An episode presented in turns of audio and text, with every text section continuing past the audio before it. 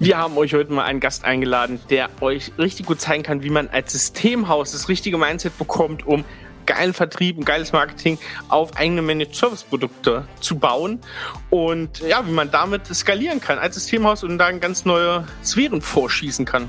Ja, also Benjamin hat mit AMXP es wirklich geschafft, auch eigene Managed Services zu bauen, die gut zu vermarkten, haben viel Marketingkompetenz im Haus aufgebaut. Das war noch nicht immer so, er hat es gemacht. Wie er es gemacht hat, verrät er uns jetzt im Podcast. Freue dich drauf, es wird eine coole Folge aus der Praxis.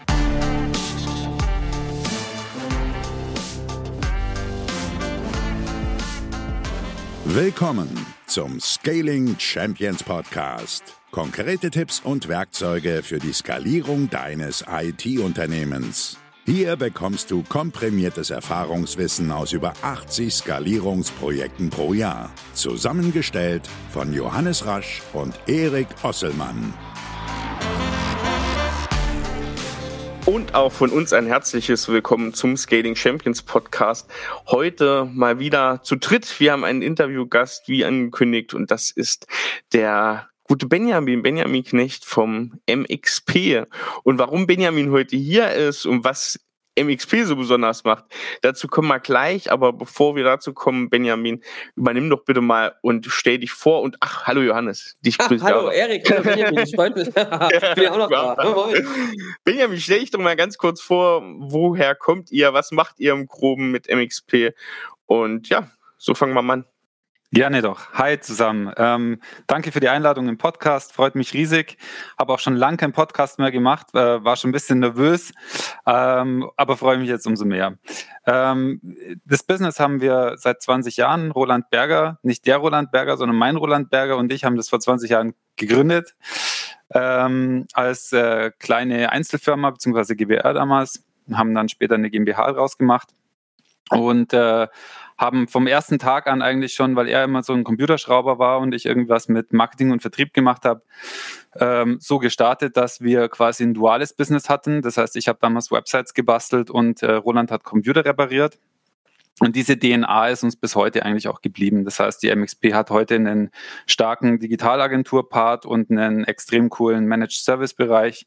Managed IT äh, nennt sich das bei uns. Und äh, so sind wir auch dual aufgestellt. Wir haben dadurch Kunden, die wir ganzheitlich betreuen. Wir haben aber auch Kunden, die eben äh, ganz speziell nur in der einen oder in der anderen Abteilung bei uns unterwegs sind. Ähm, zwischendurch hatten wir ein paar Zwischenstationen.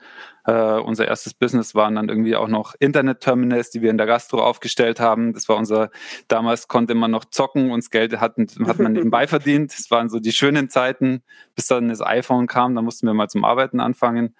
Und äh, dann haben wir nebenbei noch ein äh, Versicherungsstartup, exali.de, mitgegründet und haben uns dann äh, später die letzten Jahre komplett darauf konzentriert, die MXP weiter auszubauen und erfolgreich zu machen. Also was mich ähm, Benjamin interessiert hat, ist, wir haben uns kennengelernt und du hast relativ schnell beschrieben, was ihr macht. Und zwar fand ich sehr spannend, dass ihr eine Marketingagentur mit einem Systemhaus in einem Unternehmen vereint. Und das ist natürlich erstmal was, wo man sagt, hör, wie passt das zusammen? Darüber sollte man auch mal reden, welche Herausforderungen gibt es da.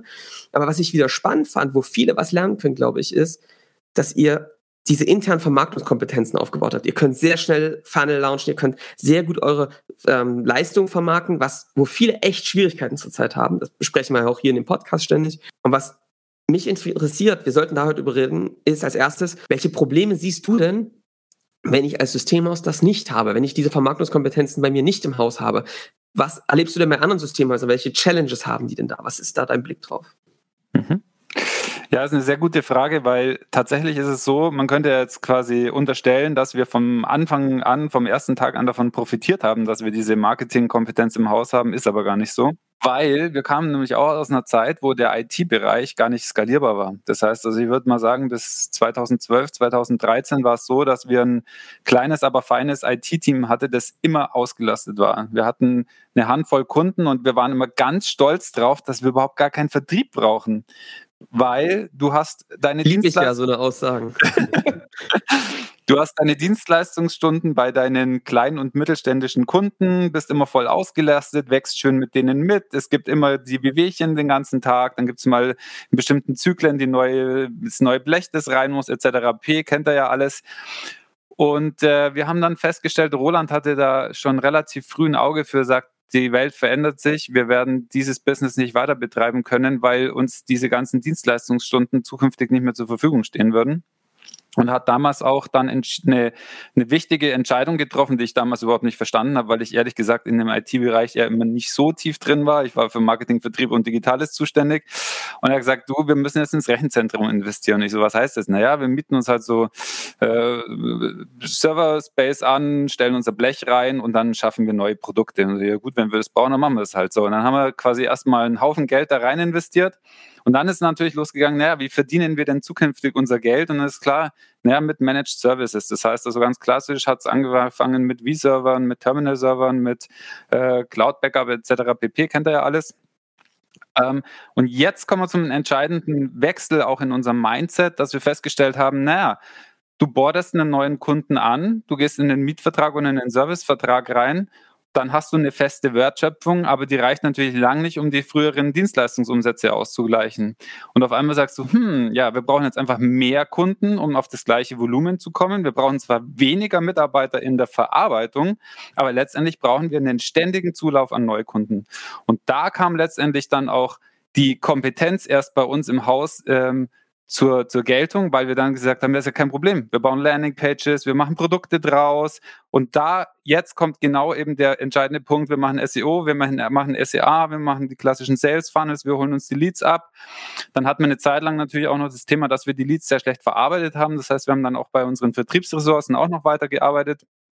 Und dann konnten wir halt unglaublich schnell diese ganzen Managed Services auf die Strecke bringen. Und es ist bei uns wirklich ein sehr großer Umsatzfaktor inzwischen. Es war ein langer Weg, bis wir zum ROI kamen. Das muss man auch ehrlich sagen. Es ist nicht so, dass das mal schnell und leicht verdientes Geld war, sondern du hast ja. hohe Investitionskosten, hohe Anlaufkosten, aber dann ist es halt das mega geniale Business. Äh, ich finde es ich find's total spannend, Benjamin, was du gerade beschreibst, weil ich glaube, viele auch vor diesem Schritt total Angst haben. Also es gibt ja schon bei Systemhäusern mittlerweile Bewegung, dass alle verstanden haben, Managed Service, ja, und dass dann viele versuchen, zu sagen, wir haben dann so ein monatlich kündbares Abo, so Netflix, und das ist dann das Alleinstellungsmerkmal. Aber wenn das wieder jeder macht, ist es ja kein Alleinstellungsmerkmal per Definition, ja. Ähm, und die das aber total schlecht vermarktet bekommen, weil sie eben, also wenn ich jetzt Office 365 Managed Services oder sowas anbiete, ich meine, wer macht denn, das ist ja fast schon die Frage, wer macht denn das heute nicht mehr? Ähm, was sind denn, was ist denn auf diesem steinigen Weg, den ich sehr cool finde, dass du das sagst, weil es, glaube ich, viele schwirren draußen rum und sagen, das ist total leicht, du kannst im Badelatschen den Berg hochlaufen zur Skalierung oder zu so einem System. Oder es gibt eine Abkürzung, da, da stehen wir, glaube ich, nicht dafür, sondern das ist schon ein steiniger Weg. Was sind denn auf dem steinigen Weg so die größten Probleme, die man da haben kann? Also du hast gerade schon ein paar genannt. Das eine ist, du wechselst von einem sehr großen Projekt Zahlung auf diese monatlichen Raten? Gibt es noch weitere Challenges, die du gesehen hast, die du erlebt hast? Ja, also ich glaube, du musst dein Mindset vor allem, was das Business betrifft, grundsätzlich ändern. Also wir kamen auch aus einem Business heraus, wo wir immer unser Geld verdient haben und wir hatten immer positive Monate und wir haben immer unseren Deckungsbeitrag über die geleisteten Stunden erwirtschaftet. Und wir haben uns auch immer gefeiert dafür, wie toll wir sind. Ähm, ab da, wo du oder wo wir gewechselt haben zum Managed Service Provider Business, ähm, haben wir festgestellt, dass wir einfach sehr viel vorfinanzieren müssen. Und das heißt, du musst auch mehr in die Vision gehen. Du musst auch die harten, schlechten, negativen Monate, wo du Tausende von äh, Euros Verlust hast jeden Monat, psychologisch erstmal ertragen, weil du sagst, das ist eine Investition, das ist gut, das geht sich am Ende alles aus. Und da haben wir schon oft den Punkt gehabt, wo wir gesagt haben, puh, geht das alles auf, was wir da machen? Ne? Irgendwie jetzt schreiben wir den fünften, sechsten, siebten Monat in Folge Verluste. Ähm, und, äh, und gleichzeitig musst du quasi mehr unternehmerisch vorausdenken, musst dir ein Businessmodell für die Zukunft schaffen, musst mehr in die Planung gehen, brauchst also wirklich das erste Mal, wo eine Businessplanung wirklich Sinn macht, weil du eigentlich in die Zukunft gucken musst, wie viel Umsatz kann ich denn machen, mit welcher Stückzahl, welchen Fixkostenapparat habe ich dazu, welchen variablen Kostenapparat habe ich dazu, wann komme ich an den ROI gesamt, wann ich komme ich bei den, auf den ROI bei den einzelnen Produktsparten. Das heißt, auf einmal kommt das Thema Controlling dazu. Also es hat eine unglaubliche Verkettung an Professionalisierung, die man halt im Business machen muss. Was glaubst du, wir haben ja so einen schönen, schönen, schönen Spruch bei uns, die Sackgasse der Woche. Ja. Was ist denn die Sackgasse, in der die meisten reinlaufen, wenn, wenn, bevor, wenn sie vor diesem Berg stehen? Warum sie auf dass sie irgendwann mal feststellen müssen, dass sie Fremdkapital brauchen oder ihre äh, Rücklagen anzapfen müssen und die investieren müssen. Also kurzfristiger Gewinn gegen langfristiger Gewinn, oder? Ja. Wenn das nicht bereit bist zu gehen, das zeigt ja auch, dass du selbst nicht dran glaubst, ne? Ja, richtig. Es ist ja so. Klar. Unsicherheit ist auch normal. Ich glaube, das ist dann eben genau dieses unternehmerische Vorgehen. Ja. Kannst du es aushalten, auf einen kurzfristigen Gewinn zu verzichten, um auf einen langfristigen viel höher. Ich meine, du stehst jetzt hier da, du sagst, ey, das ist das beste Geschäftsmodell der Welt. Das ist ja nicht immer so gewesen. Das ist auch bei uns so. Wir haben auch auf diese monatlichen Raten gewechselt und ihr dachte erstmal, was geht denn jetzt ab? Wir sind doch voll. Was ist denn mit unserer Rentabilität los? Bis du eben merkst, ne, du musst dieses Geschäftsmodell verändern. Ja. Und ähm, ich glaube, da schrecken viele zurück von. Ne? Ja, und ich glaube, wenn man mal den Weg eingeht, also es gibt noch ein zweites Thema, das wir im Mindset geändert haben. Wir waren auch äh, die ersten Jahre immer stolz darauf, dass wir alles aus dem Cashflow und Eigenkapital finanzieren. Und ich dachte immer, dass es ein ganz hohes Gut ist und eine hohe Moral irgendwie ist. Und das musste ich und wir auch erstmal lernen, dass es totaler Quatsch ist, weil du keinen Leverage hast, kein Hebel. Fremdkapital ist dafür da, dass es arbeitet. Darfst keine Angst davor haben. Sinnvoll, wenn es gedeckt ist gegen, äh, gegenüber einem guten Businessmodell oder sonstigen, dann ist Fremdkapital oder was auch immer einfach ein Hebel, den, den, den, den man einsetzen muss an bestimmten Stellen. Das war für, für mich ein wichtiges Mindset, ein neues Mindset einfach. Cool. Ah, Top Learning finde ich, weil das, glaube ich, auch bei vielen mit Angst besetzt ist. Ähm, vielleicht kannst du noch mal kurz beschreiben, ähm, ihr habt jetzt, ihr seid jetzt reingegangen und habt gesagt, ey, wir müssen uns da besser vermarkten, wir müssen unsere Managed Service vermarkten. Kannst du vielleicht noch mal kurz beschreiben, ähm, wie seid ihr da vorgegangen, ähm, um jetzt da in eine wirkliche Vermarktungsstrecke zu kommen, eure Managed Services? Äh, ich habe es so ein bisschen entwickelt. Also ich hatte ja schon immer ähm, die Website so ein bisschen auf diese klassischen Local SEO-Themen optimiert, was weiß ich, äh, IT-Systemhaus Augsburg, äh, dann kam halt irgendwann mal irgendwie IP-Telefonanlagen Augsburg, äh, ihr kennt ja die Themen Lexware Augsburg, also alles so lokalisierte, klassische kleine SEO-Landing-Pages. Damit machst du natürlich regional dein klassisches Dienstleistungsbusiness ein bisschen ganz nett, aber du kommst ja nicht in die ganz strategische Lead-Entwicklung. Aber eigentlich ist dann das Prinzip schon da. Das heißt also, wir haben dann einfach gesagt, wir brauchen mal zuerst, also Roland hat die Produkte entwickelt. Ich mache es jetzt mal exemplarisch an dem Thema Mailarchiv fest. Ähm, Mailarchiv ist ein Thema, das eben du überregional super platzieren kannst, weil du brauchst keine regionale Vorortgeschichte. Das heißt, du kannst ganz klassisch auch deutschlandweit in den SEO, SEA Sales Funnel reinlaufen. Wir haben die Landing Pages entwickelt, Keyword Researches gemacht, ähm, die entsprechenden Themen aufgearbeitet. Das heißt, du kannst da mal von zwei Seiten reingehen. Das ist einmal so, so dieses Money Key. Also jemand weiß schon, er braucht ein E-Mail-Archiv und da gibt es eine klassische Landing Page dafür, die SEA-Kampagnen. Ähm, äh, am Ende des Formulars, um den Lead zu generieren mit einer qualifizierten Abfrage. Es ist relativ schnell gebaut. Das Ganze wird als Produkt nochmal ausgehübscht und verbessert, sodass es eben nicht mehr nur irgendwie ein Mail-Store äh, hundertster Service ist, sondern wirklich das MXP Cloud E-Mail-Archiv im Bayerischen Rechenzentrum. Also schön selbst gebrandet noch, ja, genau. schön ein bisschen äh, ein paar Services dazugepackt, als was Eigenständiges äh, herausgestellt mit einem höheren Kundennutzen. Exakt. Learning äh, Nummer eins für dich, der hier gerade zuhört, ja. Nicht einfach richtig. was zu nehmen und es rauszuschmeißen, sondern es in eine neue Verpackung zu bringen, damit es dem Kunden einen höheren Nutzen bringt mit einem eigenen Branding, Eigenprodukt. Top. Genau. Weiter. Dann in der Self-Managed und Managed Variante. Self-Managed deshalb, weil wir auch vorhaben, vorhatten, oder immer noch betreiben, auch erfolgreich einen, einen Channel-Fokus, weil kleine IT-Dienstleister mit ein, zwei Mann werden sich so ein Produkt nicht selber bauen, aber die können sich dann quasi aufs Partnermodell mit draufsetzen äh, und dann natürlich die Endkundenvariante managed. Warte, auch kurz, da muss ich Stopp machen, wieder das total interessant. Hier äh, finde ich auch interessant, du sagst, wir brauchen immer einen direkten Weg zum Kunden, damit wir verstehen, wie kauft jemand, warum macht er das. Wir brauchen, wir müssen selbst closen können, wir müssen den selbst gewinnen können, damit wir unabhängig sind, haben aber über Zielgruppen Besitzpartner noch mal einen ganz anderen Hebel, weil die selbst Onboarding machen, wir vielleicht auch individuelle Onboarding und so gar nicht mehr selbst machen müssen, haben einen ganz anderen Hebel in der Skalierung, wenn die auch ein Produkt gebaut haben und somit auch mehr zum Softwarehersteller machen, beide Seiten abzubilden, um das eine zu lernen und das andere skalieren. Perfekt, Johannes. Ja, ja ich, du, ich mache, wir sind ja auch nur Übersetzer, ne? Also, nee, äh, richtig gut, ey. Also finde ich, finde ich top. Was ist der dritte Punkt? Der dritte Punkt ist dann quasi der Einstieg ins Content Marketing, weil wir haben ja dann, bleiben wir mal beim Thema E-Mail-Archivierung, ja ein riesengroßes Feld an W-Fragen, Wissensthemen. Die meisten wissen nicht mal, dass es E-Mail-Archivierung gibt. Das heißt, du musst immer Aufklärungskampagnen machen. Du musst äh, die klassischen Themen FAQs natürlich auch besetzen, aber auch, was ist ein E-Mail-Journaling? Was ist, äh, was brauche ich überhaupt ein E-Mail-Archiv? Wer braucht ein E-Mail? Was passiert, wenn ich kein E-Mail-Archiv habe? Etc. pp. Und da steigen wir halt dann ins Content-Marketing ein.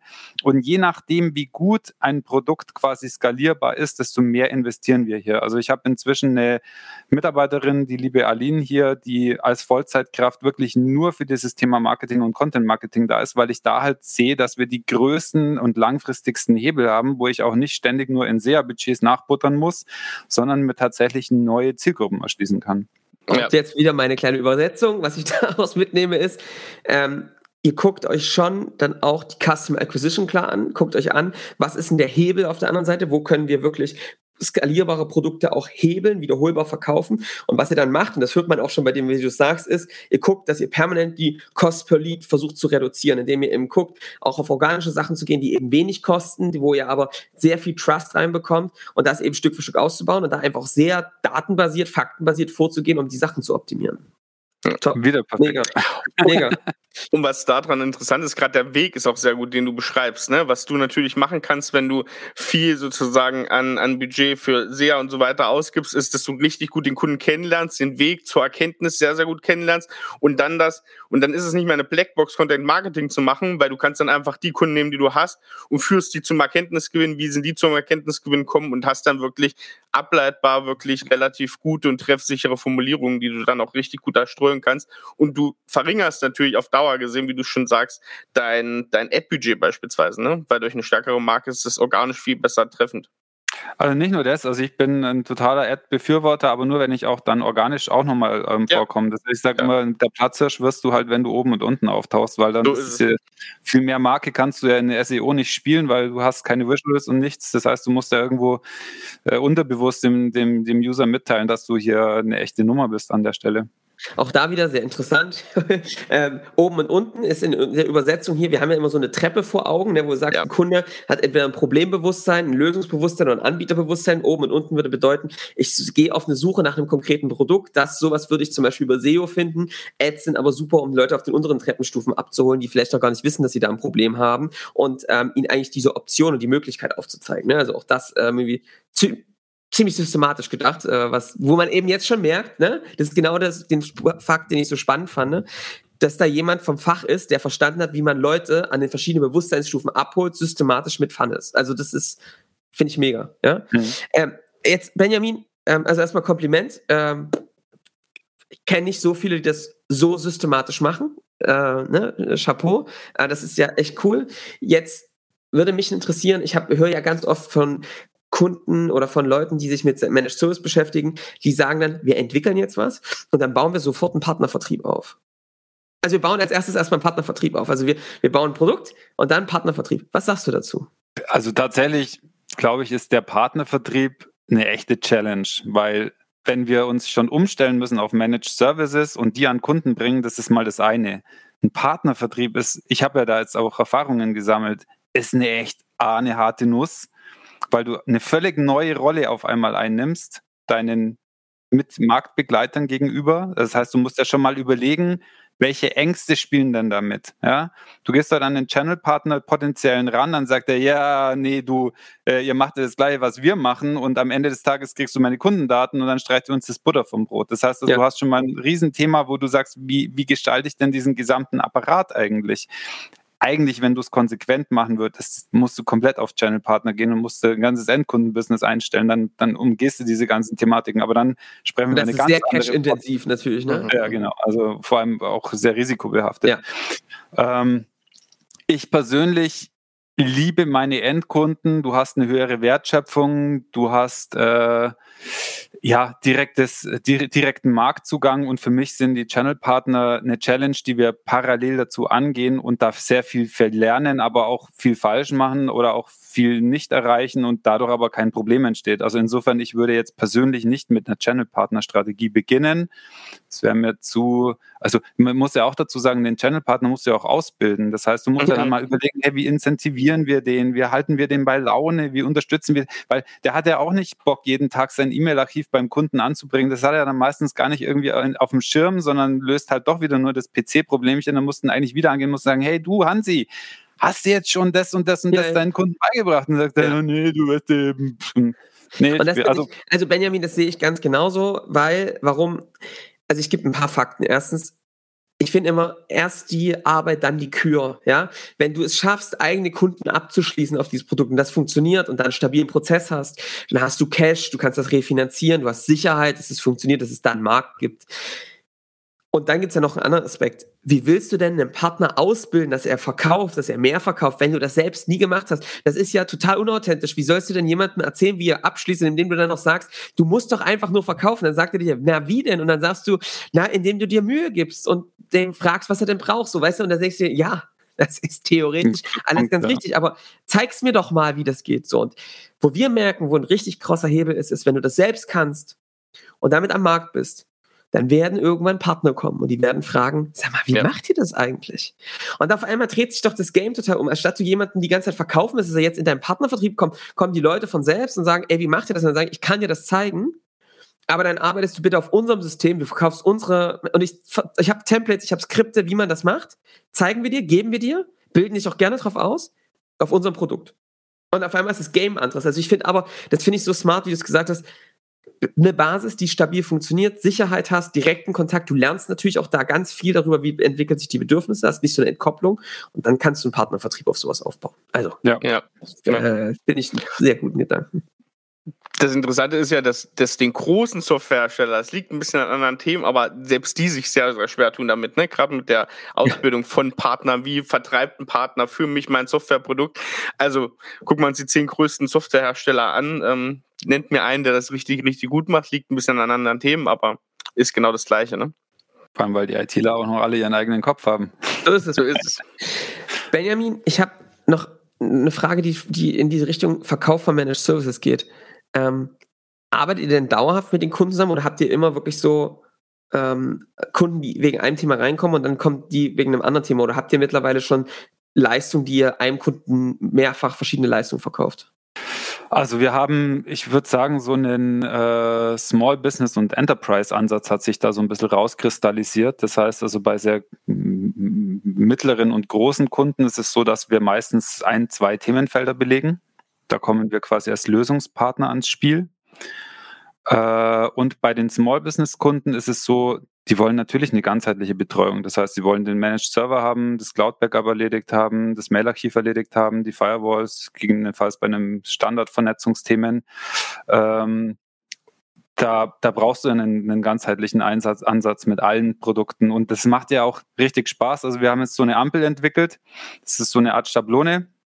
Also kannst du alle Kunden einmal quasi scannen. Und dann weißt du genau, okay, ABC haben noch kein Mailarchiv, der hat noch kein Cloud-Backup, der hat noch keine Ahnung, keine, keine äh, Server im Rechenzentrum.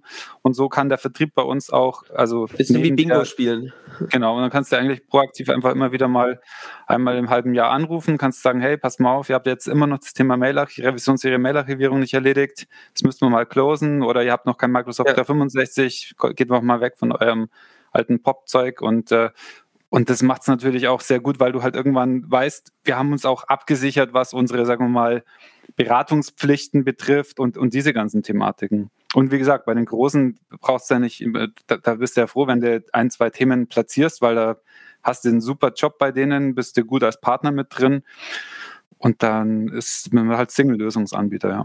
Ich habe ein Thema, was ich immer ganz interessant finde. Ich sage ja vielen Systemhäusern, wenn die mit mir reden, ihr müsst eigentlich zu so einem Art strategischen Berater für eure Kunden werden, ähm, um skalierbare Leistung zu verkaufen. Da gucken, die, gucken mich viele immer an und denken, ist der Rasch irgendwie doof geworden? Das ist doch überhaupt nicht skalierbar, ein strategischer Berater. Wie soll denn das funktionieren? Ähm, wie siehst du das mit diesem als Vertriebler, als Begleiter des Kunden zum strategischen Berater zu werden, um skalierbar zu verkaufen? Nutzt ihr sowas? Wie, wie, welche Beobachtung habt ihr denn da gemacht? Also ich unterstreiche das mehrfach und ähm, das ist für mich aber auch äh, Königsklasse. Das heißt, also das ist wirklich, wo, wo du sagst, äh, da musst du erstmal dein Team hinbringen zum Thema Job Enrichment, Mindset verändern, ja. Blickwinkel Innerer verändern. Status. Richtig, also es ist wirklich eine richtig geile Nummer. Es geht ja auch so weit, wir haben uns jetzt bisher bei uns auf den Bereich Infrastruktur ähm, konzentriert und wir sehen natürlich auch, wie, wie können wir unsere Kunden nun weiterentwickeln? Was ist denn das nächste logisch-strategische Thema? Das ist natürlich klar das Thema Digitalisierung, Dokumentenmanagement äh, etc. pp.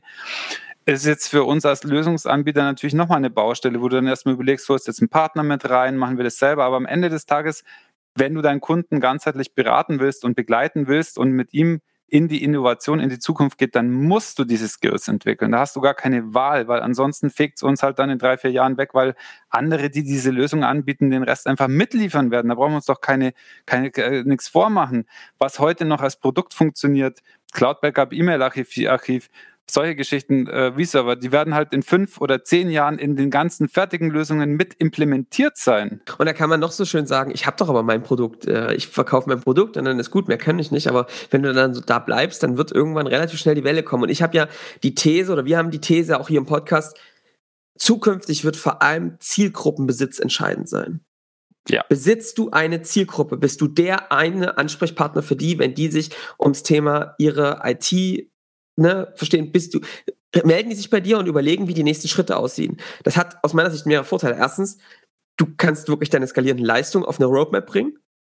Und zweitens, das ist der größte Schutz vor Konkurrenz. Wenn dann jemand kommt, sagen die dann nämlich, wenn du das gut machst, ich habe da einen Partner, der uns begleitet und vertrauensvoll dann den Weg hochgeht. Und ein dritter Aspekt, du lernst natürlich, was sind denn die zukünftigen Bedürfnisse der Zielgruppe? Was kommt denn eigentlich als nächstes? Wenn du da so ein Disconnect hast, glaube ich, ist es ganz schnell, dass sich da jemand dazwischen setzt. Es ist exakt, also 100 Prozent genau dieser Punkt. Da schießt dich jemand anders sonst irgendwann raus ja. aus dem Markt.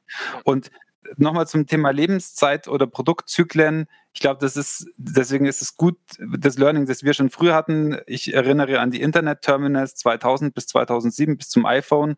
Das ist ein sieben Jahreszyklus, wo du glaubst, du hast jetzt die Lösung gefunden und hast für die nächsten Generationen dein Business. Vergiss es. Meine Familie kann davon leben. Für immer. die nächsten Generationen. Das Business, das wir heute machen, ist 2025 obsolet. Ja. Dann musst du dich wieder komplett neu erfunden haben. Ja. Macht das die Systemhausbranche gut? gesamt gesehen? Also ich sehe da schon, ich sehe da schon äh, sehr viel positive Entwicklung. Ja. Ähm, da will ich jetzt nicht schlecht reden. Ich sehe aber auch immer wieder erschreckend konservative Haltungen. Also mhm. sowohl als auch. Ähm, manche machen, nehmen das total positiv an, gehen da als Vorreiter voran. Siehst ja auch ganz schnell oft auf den Webseiten, wie die Companies aufgestellt sind, so auch ja. vom Mindset und, und, und von der Marktentwicklung her ist jetzt nicht alles, weil du musst schon innen reingucken auch, aber dann hast du mal wieder so, ja, so IT-Blockierer nenne ich die dann immer irgendwo sitzen, die sagen, ja, keine Innovation und das haben wir doch schon immer so gemacht und so. Und ich sage, hey Leute, also ich meine, da, da machst du deinen Kunden kaputt. Aber das mhm. ist, glaube ich, die Evolution, oder? Ich meine, also diese Unternehmen, die das schnell adaptieren, die da einfach sich anpassungsfähig sind, die schnell den Kunden verstehen, die nah dran sind, die sich vielleicht auch gewissermaßen spezialisiert haben auf eine Zielgruppe, werden einfach fixer sein als andere, weil sie mit der Komplexität einfach überfordert sind. Ich meine, das gehört dann einfach zum einem Markt dazu, ne, dass sich sowas reguliert. Ja. Ähm, Benjamin, ähm, jetzt haben wir gesprochen über, ähm, wie schnell ihr Funnels auf dem Markt aufsetzt. kannst du uns doch mal, ich, ich fand es wirklich beeindruckend, dass wir darüber gesprochen haben, kannst du uns mal beschreiben, jetzt, wir gehen jetzt mal davon aus, ihr habt einen neuen Managed Service entwickelt. Ähm, oder nee, wir, wir gehen noch mal einen Schritt weiter vor. Stell dir mal vor, ihr habt, merkt bei dem Kunden ein Bedürfnis, irgendeins. Ja, wir machen das jetzt auch mal abstrakt. Ich will nur mal, dass mal jemand versteht, wie du diese Prozesse so baust, weil das finde ich vom Mindset echt cool. Du hast, du merkst beim Kunden ist ein Bedürfnis aufgestanden für einen Managed Service, den siehst du, hast du auch schon irgendwo gesehen, den gibt es technisch, aber die kaufen den nicht, weil sie es nicht wissen oder so. Wie geht ihr jetzt von Schritt für Schritt vor, um aus diesem Managed Service, den es schon irgendwo gibt, euren zu machen, ihn an den Kunden zu bringen und dann so eine Vermarktungsstrecke aufzubauen? Wie macht ihr das? Ähm, du sprichst jetzt, glaube ich, ganz konkret von dem Thema, wie ich es dir mit dem Passwortmanager ähm, äh, erzählt ha hatte. Ja. ja. ja. Äh, Guter Punkt. Also tatsächlich so, wir haben ja lange Zeit auch gesagt, eine wichtige Infrastrukturlösung ist auch das Thema Passwortmanagement. DSGVO-konform, das heißt also der Need des Kunden ist klar, weil die meisten haben eine nicht DSGVO-konforme Passwortmanagement-Verwaltung oder gar keine. Und mit der DSGVO hast du ja gar keine Wahl, als das mal zu implementieren, einfach verschlüsselt abspeichern, Safe äh, etc. pp. Aber auch was Mitarbeiter betrifft, On- und Offboarding. Also wollten wir so eine Lösung haben. Wir haben dann äh, zuerst eine On-Premise-Lösung gefunden. Die haben uns dann angeschaut, auch intern, und haben gesagt, die kannst du dem Kunden niemals verkaufen. Dann hast du wieder Blech beim Kunden, musst du wieder eine Infrastruktur schaffen, hast du wieder klassisch Installation, Update-Service etc. pp. Lizenzierung und was weiß ich was. Alles ist total oldschool. Will kein Kunde, vor allem wenn das im Small-Business-Bereich unterbringen ja. ist. Dann haben wir mit dem Hersteller gesprochen und gesagt, Mensch, wir, wir hätten da gerne ein MSP-Modell, das wir selber hosten und das wir dann sauber weiter lizenzieren können. Dann haben wir das mit, zusammen mit dem Hersteller, also der Hersteller hat es dann äh, entwickelt nach ein, zwei Jahren uns dann auch zur Verfügung gestellt. Wir haben das Ganze dann erstmal technisch quasi ongeboardet im Rechenzentrum, die Lösung drüber gestrickt. Und dann letztendlich haben wir begonnen zu sagen, okay, jetzt machen wir das äh, MXP Managed Password ähm, Produkt daraus und dann gehen wir da sehr strategisch vor. Das heißt also zuallererst ähm, macht unsere liebe Aline dann die entsprechenden Produktbroschüren fertig, dann machen wir die Landingpages fertig, dann gehen die Pressemitteilungen raus. Ähm, der, das Ganze wird quasi, da gibt es eine Schnittstelle bei uns zwischen dem Produktentwickler, das ist ein ITler bei uns, der das quasi mitentwickelt hat mit äh, dem, dem Hersteller, der das Fach-Know-how dann an die Aline jeweils in so Interviews gibt, damit die im Marketing auch weiß, worum es geht, aber auch was der Kundennied ist. Das wird dann Mega. auf den Landingpages und in den Dokumenten alles quasi verarbeitet. Woher kriegt der Vertriebler diese Infos? Vom Kunden. Okay. Genau. Macht ihr also, extra Interviews oder, oder ist das so on the run, was ihr dann auch immer wieder beim Kunden hört? Äh, ja, wobei stimmt nicht ganz, nicht nur vom Kunden, also von, vom Mix, also der, der, also der Product Owner ist ein ITler. Das heißt also, der ist noch kein Vertriebler. Der holt sich die Informationen quasi einmal vom Markt über das Team, über DSGVO, über die sein Wissen quasi. Dieses Wissen teilt er dann über die Interviews einmal mit unserer Marketing-Mitarbeiterin und der Vertrieb bei uns, der wird auch von ihm geschult. Das heißt also, wir haben mehrere Interviewstrecken, ähm, weil einmal das Marketing muss quasi sehr früh informiert werden, um, sagen wir mal, gesamten Vertriebsunterlagen herzustellen und die Lead-Strecken aufzubauen. Und dann, wenn alles fertig ist und der Vertrieb ins, äh, ins Spiel kommt, dann wird der nochmal separat bei uns quasi geschult auf die Produkte, auf die Vorteile, Nutzen, warum brauche ich das, welche rechtlichen Grundlagen habe ich, was gibt es für äh, Produkte, die im Moment im Einsatz sind, auch wenn unseres teurer ist, warum ist es besser, etc pp. Ähm, und dann kann der Vertrieb letztendlich loslegen und parallel laufen dann quasi die Leads über die äh, Online-Marketing-Lead-Strecken rein. Und cool. die verarbeitet dann quasi der Vertrieb auch. Also der Vertrieb macht einmal quasi bei Bestandskunden dann die Akquise und sagt, okay, wir setzen einen hin, der macht einfach mal eine Information für alle Kunden und sagt, hey du, wir haben ein neues Thema, neues Produkt, neue Lösung für dich. Da ist die Abschlussquote, Abschlussquote meistens nicht so gut, aber dann zumindest ist die kommt, das kommt dann später. Da geht es ja auch um Kundenpflege, Beziehungspflege, diese Themen da eben aufrechtzuerhalten. Und auf der anderen Seite die Online-Leads kann er dann sehr effizient und standardisiert arbeiten. Cool. Also, Scaling Champions Verhalten, würde ich sagen.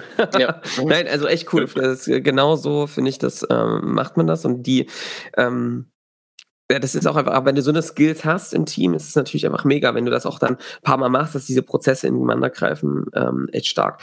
Benjamin, welche ja. Challenges gibt es denn, wenn man jetzt eine Marketingagentur neben, einer, neben einem System ausführt? Das ist doch, ey, schon viele sind ja überfordert, schon ein Marketingunternehmen und eine, oder, oder ein IT-System auszuführen. Wie machst du das denn? Arbeitest du 24 Stunden am Tag oder wie ist Nee, nee, nee, gar nicht. Also die, die ersten Jahre war es tatsächlich so, dass wir, äh, Roland, äh, Roland war ganz klassisch quasi Head of IT und ich war äh, Head of Digital sozusagen. Äh, ich war für den Erfolg und die ähm, Organisationsentwicklung im Digitalbereich zuständig, Roland für den Bereich IT, was äh, Personalausbildung, Organisation, alles äh, Thema zu tun hat, wo ich immer schon quasi, wo wir eine klare Aufgabenteilung schon immer auf der Unternehmerebene hatten, war, dass ich für Vertrieb, Marketing und Innovation und äh, Entwicklung der Firma als Ganzes quasi zuständig bin, aber auch Netzwerk und Co. Und der Roland für die, sagen wir mal, ganzen Finance, Verwaltungs, äh, internen Themen zuständig war. Da haben wir schon immer eine klare, unausgesprochene Aufgabenteilung gehabt. Und ähm, was ist passiert? Ähm, man hat auch gesehen, dass die Abteilungen sich unterschiedlich entwickelt hatten und wir, und dann war es für mich ein ganz großer Wunsch, aus diesen doch immer wieder Paralleluniversen, sagen wir mal, für die MXP einen echten Mehrwert zu bauen, dass wir diese zwei Abteilungen in eine Philosophie zusammenbringen. Und es war nicht ganz einfach, muss ich ehrlich zu sagen, weil ich da selber erstmal meinen Weg finden musste.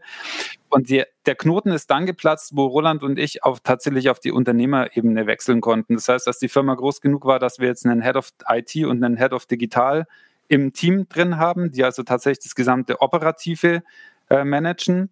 Ich in die Organisationsentwicklung insofern eingestiegen bin, als dass ich einen Organisationsrahmen für das gesamte Konstrukt schaffe, aber eben auch einen Markenrahmen für das gesamte. Also wir haben dann auch diesen Claim entwickelt. Ähm, es klingt immer, wenn man einen Claim mal fertig hat, äh, mach's einfach digital, heißt der bei uns, ist ja total easy und total super. Ja, aber komm da erst mal hin, weil da kommt ja auch eine Wertearbeit dahinter und wer sind wir, was wollen wir, als was verstehen wir uns eigentlich. Und als der Prozess durch war, hat sich dieser Knoten erst gelöst. Weil ansonsten muss man ehrlich sagen, waren es zwei Firmen, die parallel gearbeitet haben. Und heute stellen wir fest, heute ist es eine mega coole Geschichte.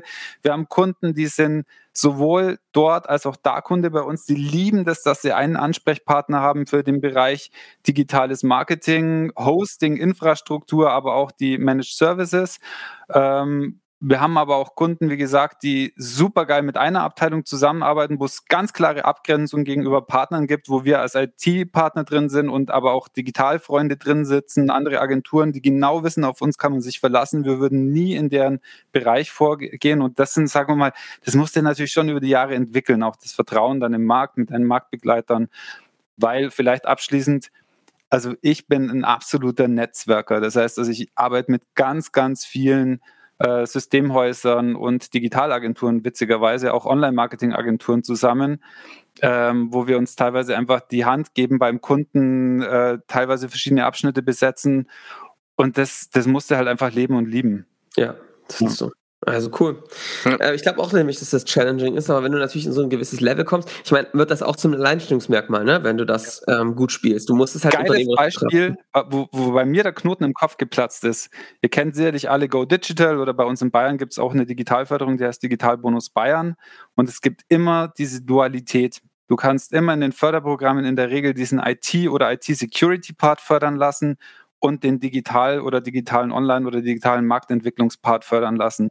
Und es ist immer geil, wenn du sagst, hey, lieber Kunde, bei uns kriegst du beide Förderprogramme. Du kannst bei uns quasi die E-Commerce-Entwicklung oder die Website-Entwicklung fördern lassen und auf der anderen Seite können wir deine IT auf Vordermann bringen, deine äh, Server virtualisieren oder ins Rechenzentrum bringen, Managed Services anbieten, IT-Outsourcing machen etc. oder IT-Security, ähm, Managed Firewall etc. pp. unterbringen und das kriegst du alles bei uns gefördert. Und das ist natürlich dann jetzt echt richtig cool. Aber ein steiniger Weg. Ein steiniger Weg, ja. Wenn du jetzt nochmal loslaufen würdest, was würdest du anders machen insgesamt? Also auf diesem steinigen Weg zur Skalierung?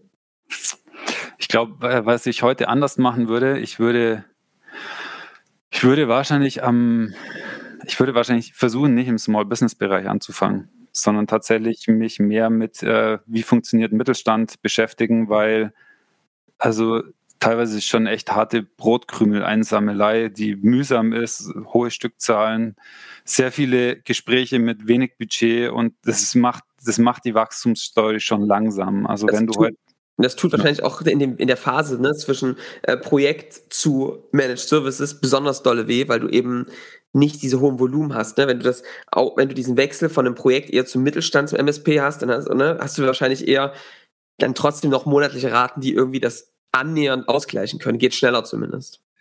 Oder drehst sogar mal um, wo du komplett schnell Riesenerfolge feiern kannst. Ja, ja. Also wir hatten ja die, äh, bis vor ein paar Jahren die Prozesse gar nicht überhaupt mit dem Mittelstand zu, zu reden. Unsere Leute konnten das gar nicht. Die haben gar nicht verstanden, wie das funktioniert bei denen, dass da auch Politik mal im Spiel ist. Oder ja, also das, das, diesen Skill, da, da haben wir auch noch Arbeit vor uns, muss man auch Das wäre jetzt nochmal meine Frage, ehrlich gesagt. Die muss ich jetzt nochmal raushauen. Ähm, wir glauben ja so, dass du so, so als Sales eigentlich, wenn du es richtig geil machst, das Team muss eigentlich so eine Art Trusted Advisor sein, wirklich dieser strategische Berater, der einem Kunden absolut auf Augenhöhe äh, begegnet, wenn nicht sogar ein bisschen drüber, ohne arrogant zu sein. Aber wenn du jemanden führen willst, musst du eigentlich im Status über ihm stehen. Es, also es geht gar nicht anders so richtig. Du musst führen. Wenn du in die Dienstleisterrolle rutschst, führt dich der Kunde und an seinem Stöckchen entlang und im Zweifel gar nicht zu seinem Nutzen, ja, das ist ja auch, was viele nicht verstanden haben, wie zum Teufel bildest du deine Leute aus, dass sie das können? Oder was in hast du auf dem Weg gelernt? Äh, wir sind mitten in dieser Phase tatsächlich. Und zwar, ich merke es auch bei mir selber. Ja, also ich habe so ein Level und ich sage immer, die Leute sind in etwa so, teilweise haben ein paar Mitarbeiterinnen, die haben, die haben weniger Grenzen, die, die ja. gehen einfach darüber hinaus. Ähm, die muss man sich auch sofort anschauen und sofort ins Tun bringen, weil du mit ja. denen schneller skalieren kannst als mit dir selber.